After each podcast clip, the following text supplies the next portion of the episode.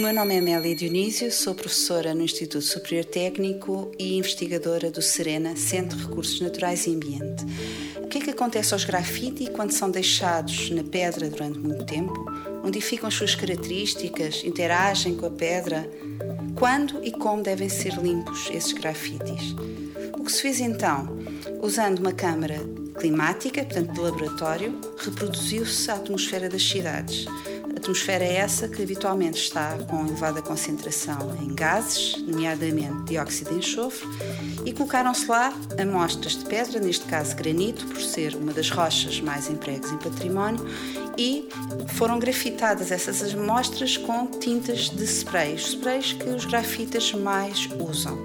Usámos quatro cores, deixámos as amostras em durante dois meses na Câmara e em seguida fez uma avaliação dos efeitos sobre a pedra e sobre as tintas e posteriormente efetuámos ensaios de limpeza, limpeza com produtos químicos, por exemplo hidróxido de potássio, usando métodos de projeção de, de abrasivos e usando mesmo tecnologia laser.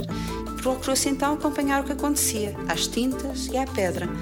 Eh, como conclusão deste projeto, a limpeza das pedras grafitadas deve ser o mais cedo possível após a sua execução, para evitar o envelhecimento das tintas de spray, para evitar a degradação da pedra, pois isso vai tornar a limpeza mais difícil, mais demorada, com o aumento dos custos associados, seja em tempo, seja em dinheiro. 90 Segundos de Ciência é uma produção conjunta Antena 1, ITQB e FCSH da Universidade Nova de Lisboa, com o apoio da Nova Artis.